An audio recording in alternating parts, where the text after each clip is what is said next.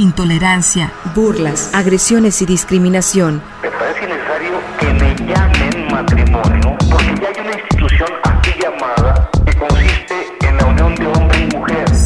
Sórico, Sórico, un espacio diverso para la reflexión y la promulgación de la igualdad de género, con Guadalupe Ramos Ponce. Bienvenidos.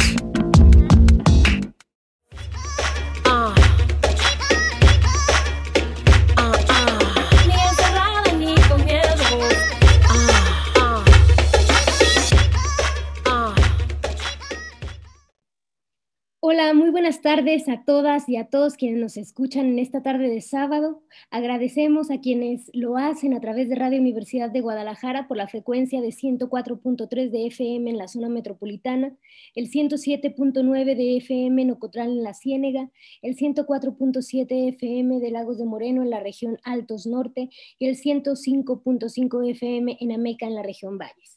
En este micrófono la saluda Natalia Rojas y las invitamos a quedarse con nosotras la siguiente hora para compartir y analizar los temas de género. Y bueno, ah, para esto tenemos otro sábado a nuestra productora y radiolocutora Lucía. Lucía, buenas tardes, ¿cómo estás? Hola Natalia, ¿qué tal? ¿Cómo estás? Mm, aquí muy bien, contenta de de estar un sábado más contigo y con todas las personas que nos sintonizan en Radio Universidad de Guadalajara. Les damos la bienvenida para eh, ya empezar la entrepuerta de, la próxima fecha importante que viene para el feminismo en el país, que es eh, el 8 de marzo. Pero antes de entrar en materia, vamos a recordarles que nos pueden seguir en redes sociales. Estamos como um, sin género de dudas en Facebook y en YouTube y recuerden seguirnos en Twitter. Ahí estamos como arroba sin género. También estamos en Spotify y en Anchor FM, así como Sórico sin género de dudas. Y pues ah, nos vamos ahora con las noticias de, género. ¿Qué te parece, Natalia? Así es, adelante. La primera noticia ah, de género de este día eh, la publica El Informador y otros medios también eh, a nivel estatal y nacional, que publicaron que esta semana el presidente Andrés Manuel López Obrador indicó que hasta hace unos días no conocía el significado de la frase romper el pacto, por lo que le pidió a su esposa Beatriz que le explicara el significado. Ahora, con la simulación del feminismo, dijo López Obrador, empiezo a escuchar romper el pacto, rompe el pacto, rompe el pacto, y me enteré lo que era eso hasta hace cinco días dijo López Obrador en su conferencia mañanera.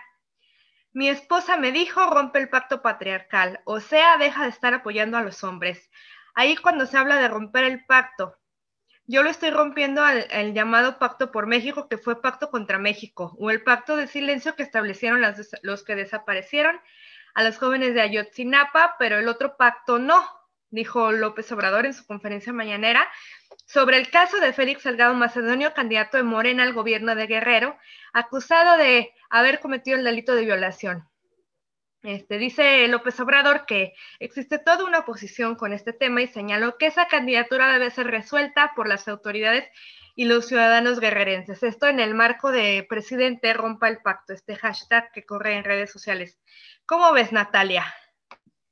Pues definitivamente eh, deplorable, no está a la altura definitivamente de lo que debería de ser el poder ejecutivo ¿no? en el país. El llamar a los movimientos feministas y al movimiento amplio de mujeres simulación es definitivamente violencia en contra de las mujeres, sobre todo entendiéndola en el clima de violencia feminicida, de violencia en contra de las mujeres, hacer ese tipo de acusaciones en contra del movimiento de mujeres definitivamente es deplorable por parte del Estado y que, bueno, que definitivamente muestra la línea política que ha seguido desde eh, el inicio de su mandato, ¿no? que es ignorar a las mujeres, ignorar sus exigencias, sus derechos y, bueno, no hacer lo que les corresponde eh, respecto a sus obligaciones de eh, garantizar a las mujeres vidas libres de violencia. Sí, se lava las manos López Obrador, lo ve como un tema político, no como un tema de derechos humanos. Vamos ahora con la segunda nota de género de este programa, también publicada por el informador, dice, ante recientes casos de acoso y abuso donde han sido señalados algunos precandidatos y políticos, como el caso del alcalde de Tototlán y la denuncia al regidor que hay razón, la iniciativa ciudadana Sí por Jalisco informó que revisará con lupa la trayectoria de todos los candidatos a contender en las próximas elecciones. La organización señaló que en las próximas semanas anunciará los perfiles a los cuales les dará apoyo, después de examinar su trayectoria y corroborar que cumplan con características específicas. Sí por México destacó que reprueban las conductas donde se atenta contra la dignidad e integridad de mujeres y niños y asegura que dará la espalda a los aspirantes que estén involucrados en este tipo de actos. Bueno, definitivamente recordar que lo que sucede y lo que sucedió en Tototlán es un claro ejemplo de violencia institucional en contra de las mujeres, violencia sexual, violencia física en contra de las mujeres y que definitivamente debe de, ser sancionada y que a este caso sea un precedente. un precedente para que la violencia en contra de las mujeres de cualquier tipo, en cualquiera de sus modalidades, sea sancionada para ah, pues que mande un mensaje claro, ¿no? De que no se va a tolerar la impunidad y no se va a tolerar eh, pues justamente el pacto ¿no? patriarcal entre varones y sobre todo en la función pública. Ya veremos en el actuar de las autoridades en este proceso electoral qué tan cierto es que no den su respaldo a este tipo de, personajes, de violentadores. Y bueno, vamos a entrar de lleno al tema con esta última noticia de género, al tema que, nos atañe hoy en Sórico.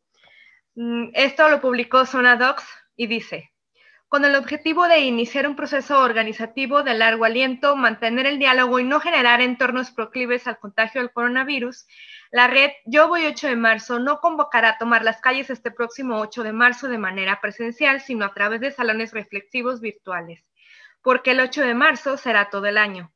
Dentro de los grupos virtuales se abordarán preguntas con las que se buscará generar acciones concretas que incidan en la realidad espacios feministas en barrios de Guadalajara para la formación política de mujeres, adolescentes y niñas, autodefensa feminista en fraccionamientos periféricos de la zona metropolitana de Guadalajara o acompañamiento a mujeres que viven en entornos violentos, entre otros temas.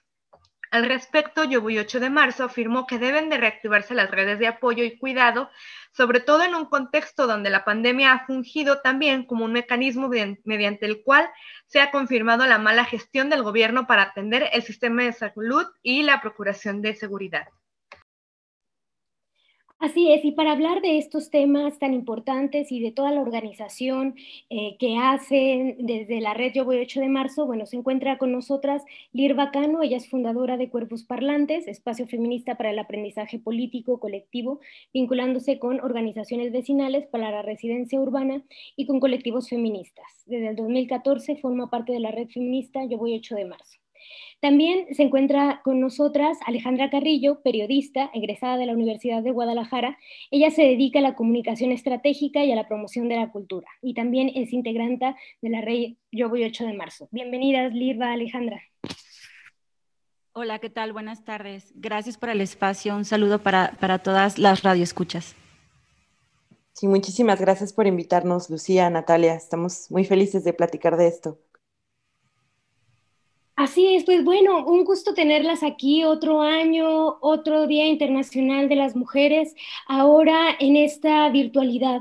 ¿Cómo ha sido el proceso de organización para este 8 de marzo? Un 8 de marzo pues distinto, ¿no? Que tenemos una coyuntura que definitivamente ha trastocado todos los aspectos de las vidas de las mujeres, ¿no? Como es eh, la pandemia y lo que implica pues eh, las condiciones en las que nos toca estar gestionando estas políticas ah, feministas. Eh, ¿Cómo ha sido la organización en estas circunstancias? Sí, Natalia, muchas gracias. Mira, eh, este año en, en, un proceso asambleístico, pues se decidió no convocar a, a, tomar las calles el 8 de marzo por la crisis de coronavirus que estamos viviendo, por, por no este, em, crear espacios de contagio de COVID y ya que vemos que hay una pésima gestión gubernamental en, torno a esta gran problemática, entonces decidimos, decidimos que no íbamos a convocar para cuidarnos y también pues creemos que si convocamos hay una alta responsabilidad sobre nosotras de, este, pues de generar estos entornos de cuidado o de contagio, ¿no? Entonces para esta vez, em, y bueno, y pensando y discutiendo que desgraciadamente la violencia contra las mujeres en el estado de Jalisco ha ido incrementando, igual que las desapariciones forzadas, eh, la, la crisis de violencia doméstica que también ha incrementado por el tema del confinamiento, pues decidimos que no podíamos quedarnos calladas ni aisladas y entonces decidimos em, enfocarnos a imaginar un proceso organizativo más de largo aliento. Es decir, ahora la propuesta o el llamado para el 8 de marzo es que el 8 de marzo arranquemos con este ciclo de, de salones reflexivos en torno a nueve problemáticas o temáticas que nos interesaría construir objetivos realizables a lo largo del año. Entonces, ahora no va a haber talleres, este, no se está convocando a tomar las calles ni, a que las compañeras participen compartiendo sus, saberes, a través de talleres, sino más bien a pensar cómo, cómo resolver ciertas este, problemáticas de violencia aquí en la zona metropolitana de Guadalajara.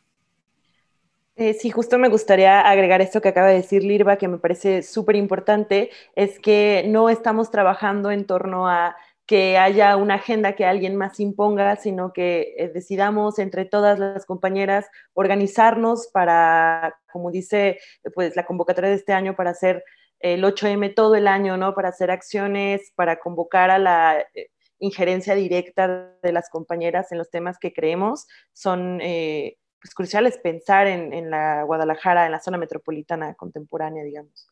Bueno, a mí me gustaría que nos platicaran mm, cómo surge esta red Yo Voy 8 de marzo. Mm, si no me equivoco, recuerdo que en, una marcha, en una marcha del 8M hace unos, ¿qué serán? Unos 6, 7 años, ustedes me corregirán. no existía la red como tal, sino que se convocó a través del hashtag yo voy 8 de marzo y, así surgió esta red. Pero bueno, Lirva, tú que nos puedes platicar pues de los orígenes de este importante proyecto para el feminismo tapatío. Gracias, Lucía. Sí, pues la red feminista Yo Voy 8 de marzo eh, nace después de la organización de la Marcha Feminista del 8 de marzo en el 2014. Eh, se surge con una, por una necesidad de apertura y de involucramiento de todas las, mujeres de la ciudad en una red amplia, diversa, eh, no, no en ese momento consideramos que como colectiva nos podría limitar un poco el que varias personas pudieran entrar o salir, ¿no? Entonces decidimos conformarnos como una red, con una red de, colectivas y de mujeres que se unen a la organización de las, concentraciones y manifestaciones del 8 de marzo y luego posteriormente las del, 25, las del 24 de noviembre y así. Y bueno, y esta red eh, surge con esta necesidad de, de, no llevar logos, ¿no? Primero sí hubo, hubo una discusión bastante importante sobre, sobre los logos identitarios, entonces se decidió más bien pues que, que la red fuera sin logos, sin, sin, sin, este, sin esta visibilidad, que luego también creemos que también puede ser problemática, ¿no? A la hora de, demostrar quiénes somos, pero bueno, preferimos más bien ir hacia al anonimato, ¿no? Eh, que sea una red, eso, que se preste siempre abierta y como les digo a las compañeras, pues es una red que, funciona como una especie de hamaca donde toma la forma eh, de, los cuerpos que en ese momento estén, estén siendo parte de esta red. Y, bueno, y lo que ha hecho la red es, intentar eh, crear también espacios formativos a través de círculos de lectura, este, abrir la propuesta de, las, de, asambleas eh, participativas abiertas en espacios públicos, esto con la intención de que más mujeres se sumen a, la organización de los Yo Voy 8 de marzo, ¿no? Esto no quiere decir que, solamente seamos las únicas que podemos organizarlo o que desde ahí solamente eh, sea legítimo el, grito a la organización pero digamos que bueno, nosotras así lo hemos, lo hemos hecho a lo largo del año y bueno, ha funcionado bastante bien, aunque claro que es una tremenda chamba organizativa y demás, pero, pero bueno, lo hacemos también comprometidas em, por esta violencia que cada vez vemos, vemos más cerca, ¿no? Y las desapariciones de, de, mujeres aquí en el Estado. Entonces, creemos que es importantísimo lanzar este, este llamado organizativo cada año, pero ahora creemos que estamos viviendo en contextos inauditos, ¿no? Este, donde requieren también de estrategias diferentes, con otros impulsos también estratégicos para lograr una organización eh, más profunda y sobre todo poder acercarnos a otras mujeres que viven en, otros municipios de aquí de la zona metropolitana. Que ahorita, Lirva, que hacías todo este recuento del 2014, hace esta semana me salía justamente recuerdos ¿no? del año 2014 y de todos esos procesos organizativos que mencionas.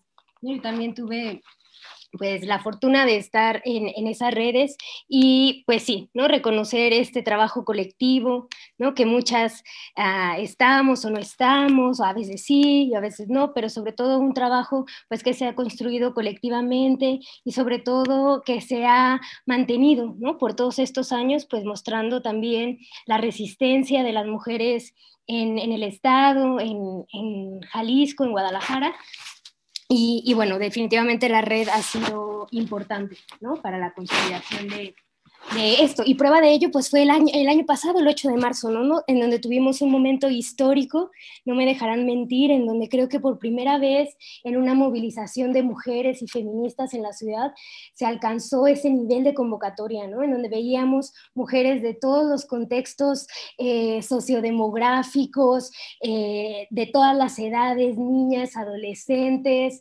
tomando las calles. Eh, adultas mayores, ¿no? Exigiendo eh, su libertad, su vida, su dignidad, pues fue realmente histórico e importante para la historia de las mujeres, ¿no?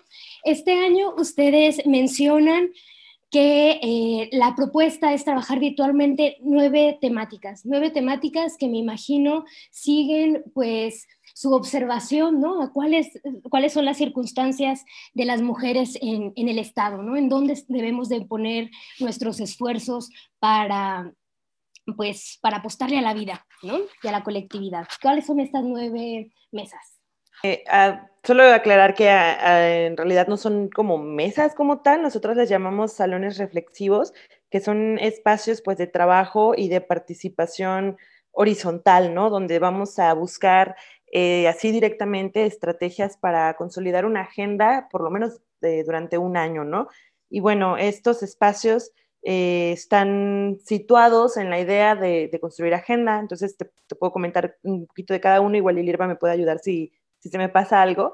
Este, bueno, el primero tiene que ver con crear espacios feministas en otros barrios, ya que creemos que pues la organización vecinal es muy importante para atender pues las disyuntivas que viven hoy en día no solo, eh, digamos, las mujeres, sino como en general, como la sociedad, pero desde acá los vamos a ver desde una perspectiva, eh, pues, de nosotras, de nuestros, nuestras cuerpos, ¿no? Nuestros dilemas.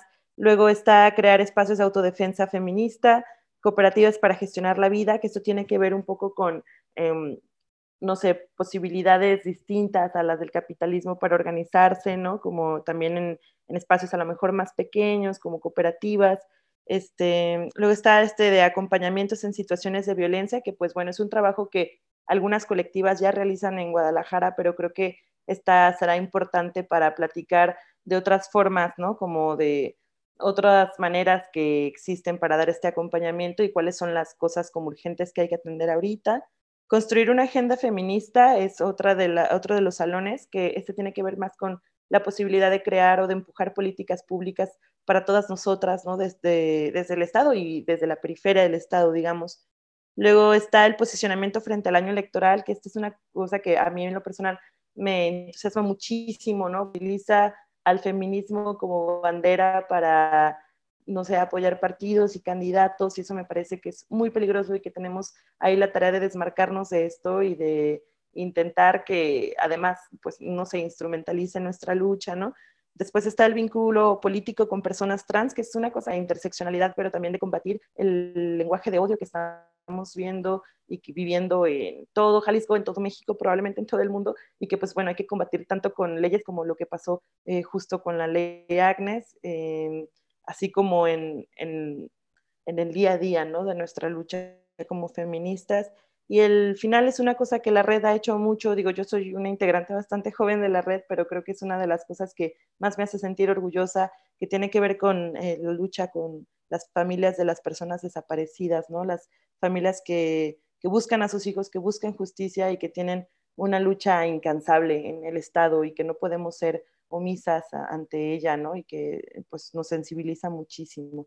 Bueno, solamente también eh, agregar a lo que, has dicho, Ale, que los, los salones reflexivos em, intentamos que, que, sean unos espacios eh, para responder cómo hacer, o sea, cómo, cómo lograr em, construir estos espacios feministas en otros lugares de la zona metropolitana de Guadalajara, eh, cómo dar este acompañamiento a mujeres eh, que, que, están viviendo entornos, que están viviendo en entornos violentos. Es decir, lo que nos interesa es que colectivamente intentemos trazar los objetivos para lograr alcanzar esas metas de cada salón reflexivo, ¿no? Entonces, más, más bien es una invitación a, sentarnos a pensar juntas cómo lograrlo. Claro, y sobre todo eso, ¿no? El, sentarnos juntas y cómo lograrlo, porque también creo que todos los, los retos, las temáticas que mencionan, ¿no? Incluso las problemáticas tan graves de violencia en contra de las mujeres, también, pues, tienen que ser construida una agenda por y para las mujeres, desde las mujeres, desde el diálogo, ¿no? Porque también vemos que los retos, pues, eh, son muy grandes, la violencia es exacerbada y que necesitamos partir del entendimiento mutuo, ¿no? De entender pues las diferencias que existen en, las mujeres, nuestros pisos políticos, nuestras realidades también de acceso a derechos, a oportunidades, a, a medios, ¿no? A, recursos, a un montón de cosas, ¿no? La ciudad, por ejemplo, los derechos humanos, ¿sí? Entonces, eh, creo que definitivamente esos espacios de construcción desde el diálogo, desde el respeto y sobre todo desde el entendimiento colectivo de las diferencias. Eso me parece bastante, ojalá que, que eh, esos salones reflexivos pues tengan eh, esas ideas, ¿no? Y el feminismo por, por delante. Y bueno, vamos a seguir dialogando de estos temas para que las personas que nos escuchen pues sepan cómo se van a estar organizando, dónde pueden acceder a información. Y bueno, de esto, eh, ¿te parece, Lucía, si lo hablamos después de un corte? Sí, Natalia, continuamos eh, al regreso del corte aquí en Sórico sin género de dudas. El respeto a la preferencia ajena es la paz. Sórico, Sórico, Sórico. La tolerancia es relativa. Relativa. relativa. La aceptación, la aceptación es absoluta. Sórico.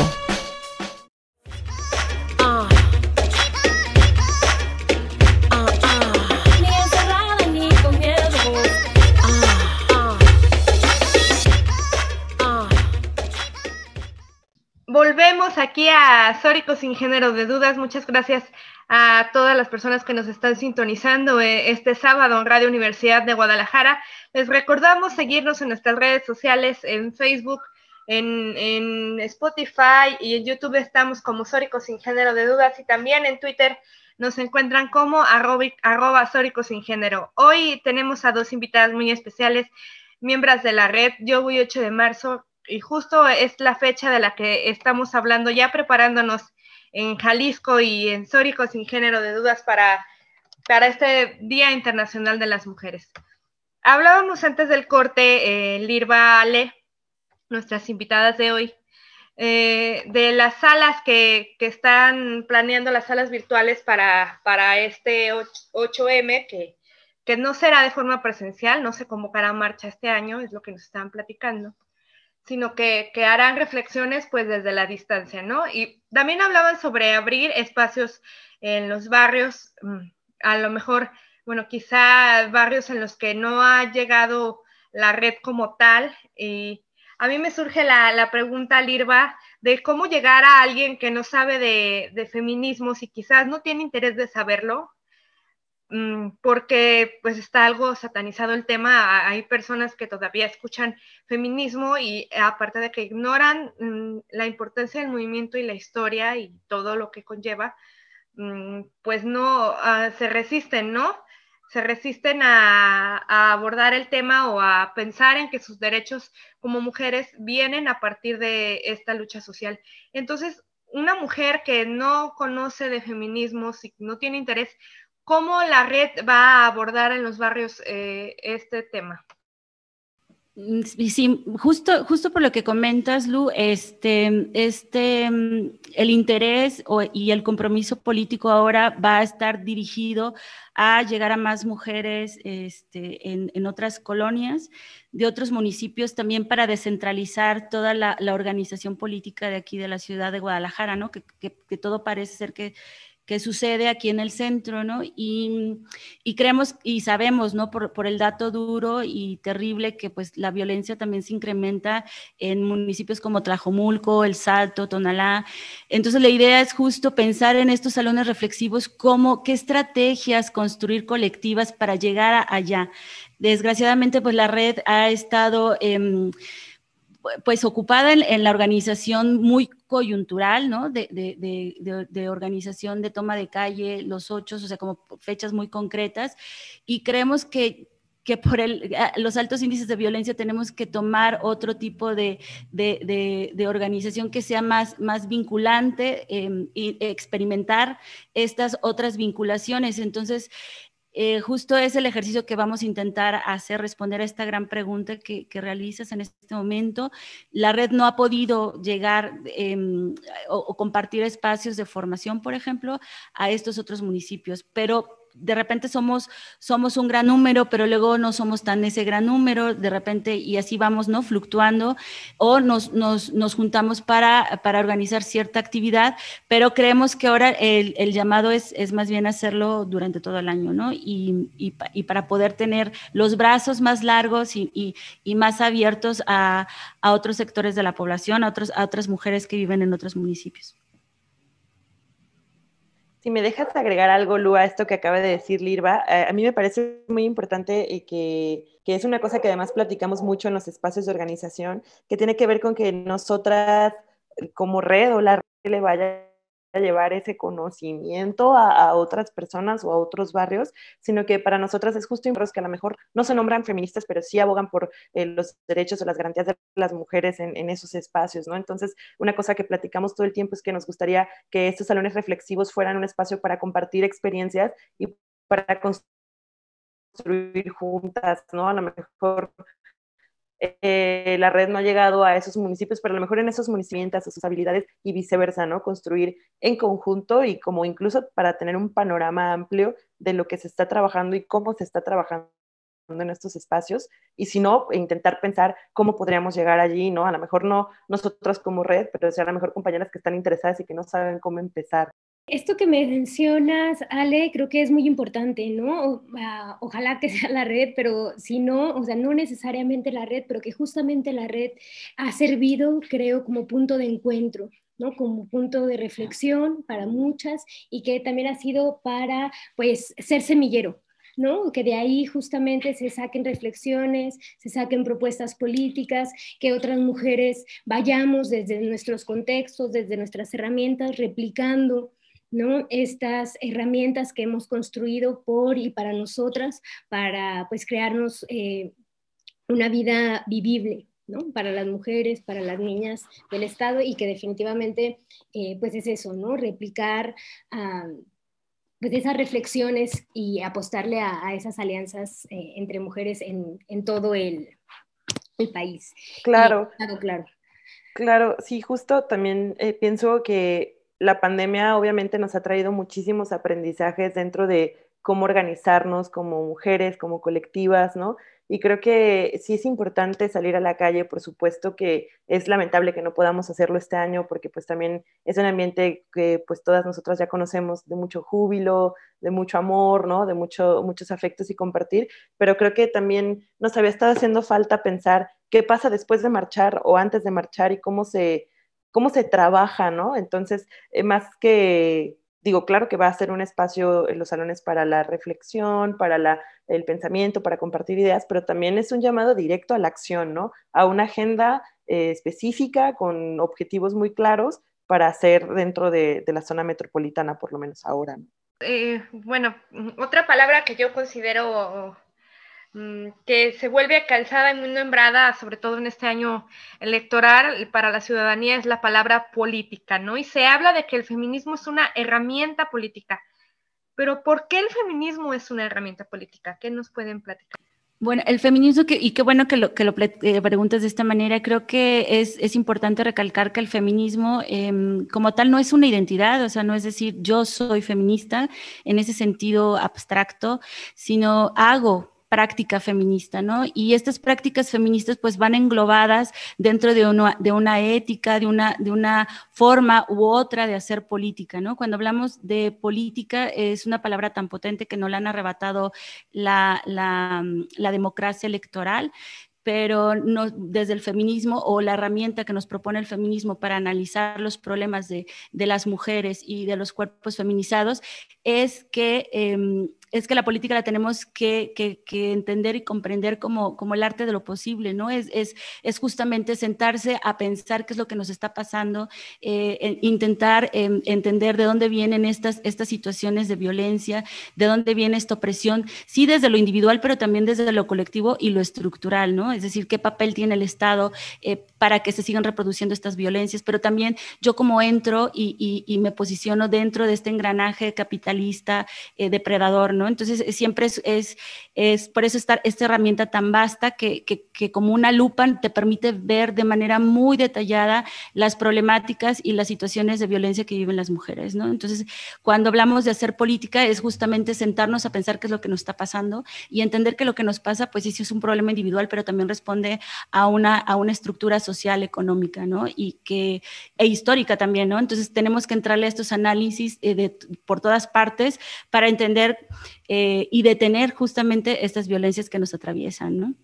Esto que mencionas de eh, hacer política desde la experiencia vivida, ¿no? Eso me parece muy importante, eh, justamente poner en el centro de la discusión y sobre todo, como lo mencionan, de la acción, la experiencia vivida de las mujeres, ¿no? Cómo estamos experimentando la vida desde el Estado, desde las ciudades, desde el ambiente, desde nuestros derechos, desde un montón de cosas y ponerlo en el centro justamente para lograr eh, los cambios y esas uh, mundas posibles, ¿no? De las que hablamos.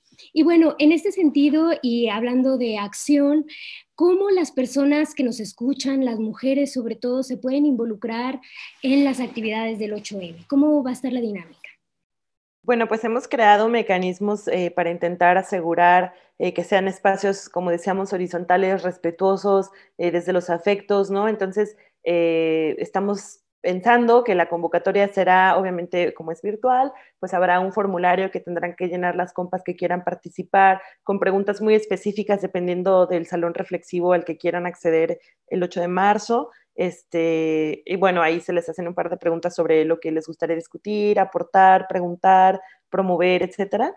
Eh, y a partir de ahí haremos como los salones organizados por em, horarios y fechas específicas y ya les iremos mandando la información de cómo pueden conectarse y cuáles van a ser los mecanismos que estamos promoviendo para que sea un espacio seguro, eh, respetuoso, alejado de, discursos de odio, eh, abiertos hacia las comunidades vulnerables como las personas trans o las trabajadoras sexuales, las familias de los desaparecidos y las desaparecidas. Entonces, bueno, por ahora pueden estar como pendientes en nuestras redes, en nuestro Facebook y en nuestro Twitter como Red Yo Voy 8M y ahí estaremos publicando en realidad pues eh, toda la información que van a necesitar.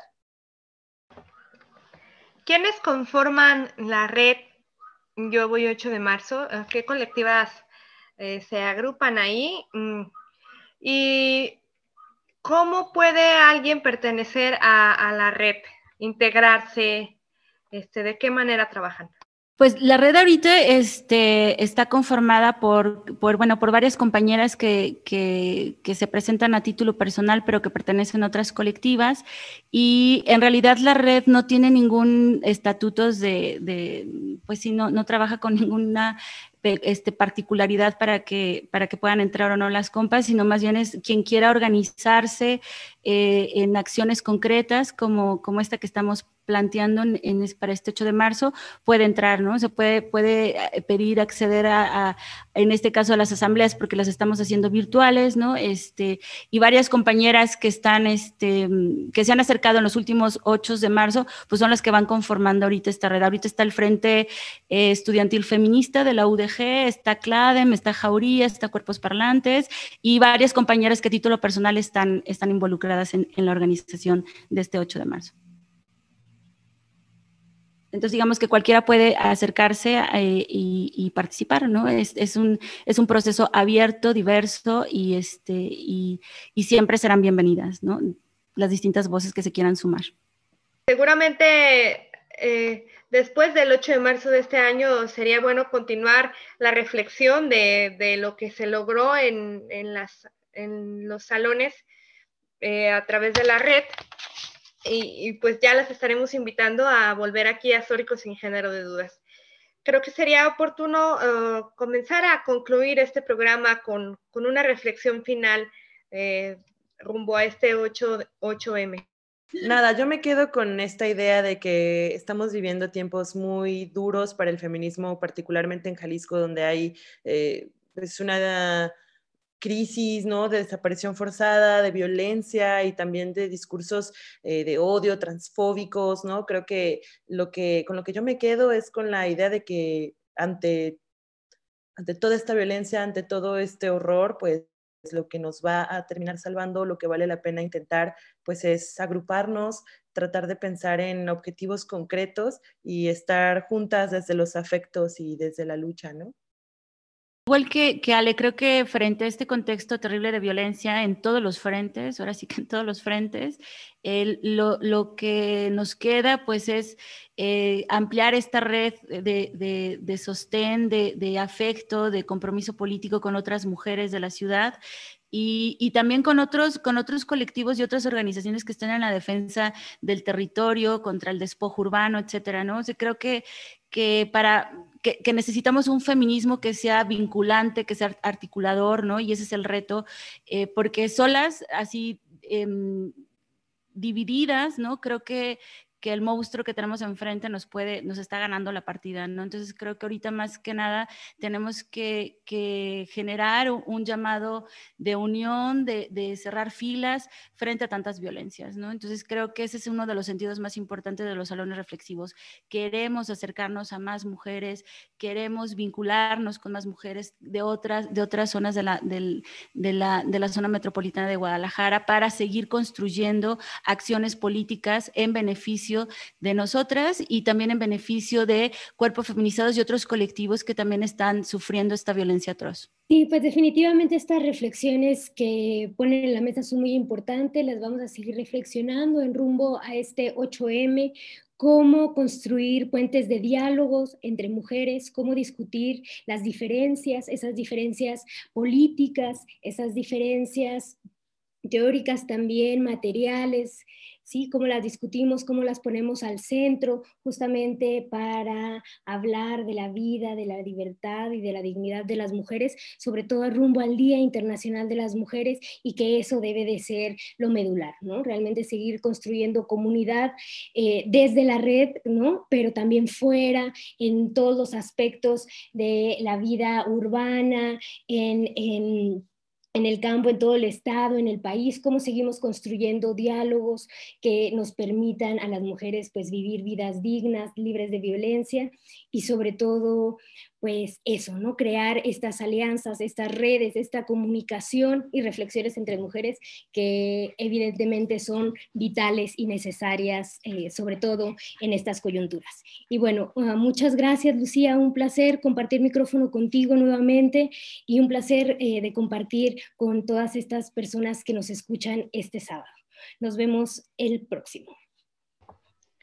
Gracias, Lirva, gracias, Ale, y agradecemos a las personas que nos sintonizaron hoy en Sórico sin género de dudas. Los dejamos en compañía de la programación de Radio Universidad de Guadalajara. Y Natalia, tenemos una cita la próxima semana, el próximo sábado en punto de las 2 de la tarde para seguir deconstruyendo el género. Hasta la próxima.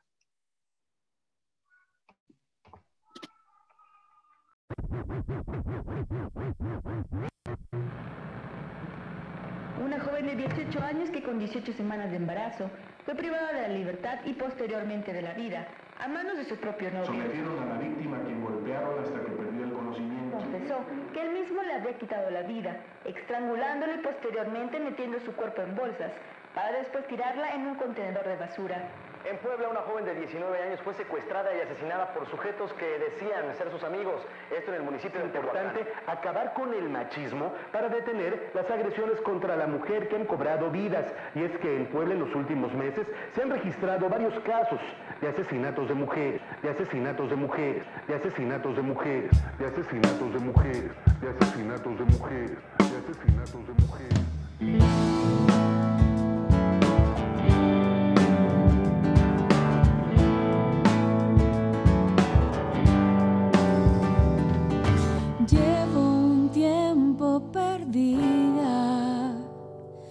Espero que alguien me salve. Abandoné la fuerza con mi creencia en la humanidad. Llevo los pies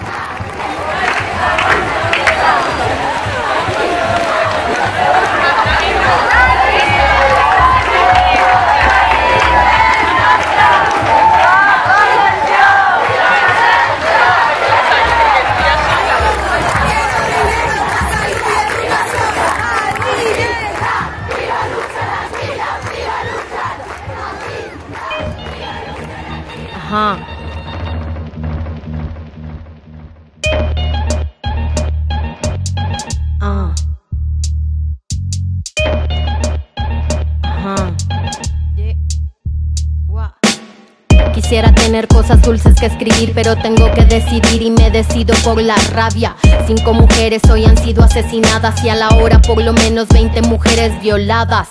Eso que solo es un día en Guatemala, multiplícalo y sabrás por qué estamos enojadas. No voy a andar con pinzas para quien no entienda que esto es una emergencia y estamos preparadas. No soy pacifista, no me exijan cosas que no ofrezco. No pedí un pedestal ni lo merezco. Soy como las otras hartas de andar con miedo agresiva porque es la forma en que me defiendo. No tengo privilegio que proteja este cuerpo en la calle. Creen que soy un blanco perfecto, pero soy negra como mi bandera y valiente en nombre mío y en el de todas mis bisabuelas. La curandera que murió de tantos golpes porque el hombre que la amaba realmente la odiaba. La otra que fue abandonada con un hijo y cuando se enfermó tuvo que mandarle un hospicio.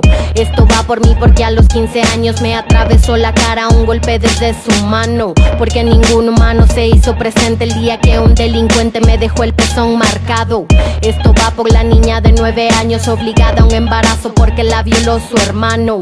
Una niña sin derechos porque el clero considera que la es peor que lo que le han hecho. Me remito a los hechos, no voy a explicarle con dibujos a ningún macho de esos que creen que con su intelectualidad nos van a venir a educar sentados en sus privilegios. No tengo privilegio que proteja este cuerpo en la calle, creen que soy un blanco perfecto, pero soy negra como mi bandera y valiente en nombre mío y en el de todas mis bisabuelas.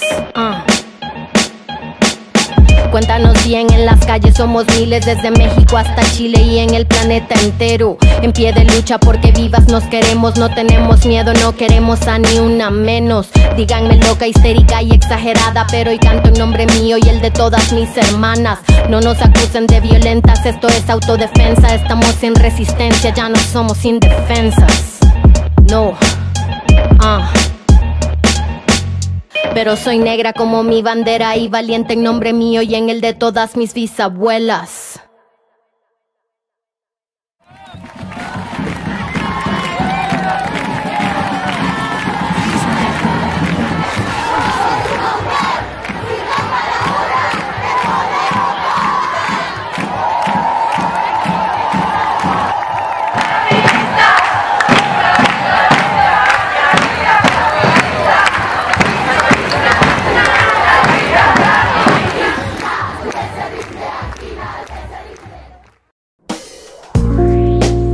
Reflexión y entendimiento en la deconstrucción, del género.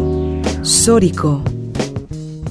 Intolerancia, burlas, agresiones y discriminación. Me parece necesario que me llamen matrimonio porque ya hay una institución así llamada que consiste en la unión de hombre y mujer. Sórico. Sórico. Un espacio diverso para la reflexión y la promulgación de la igualdad de género con Guadalupe Ramos Ponce Gracias por acompañarnos.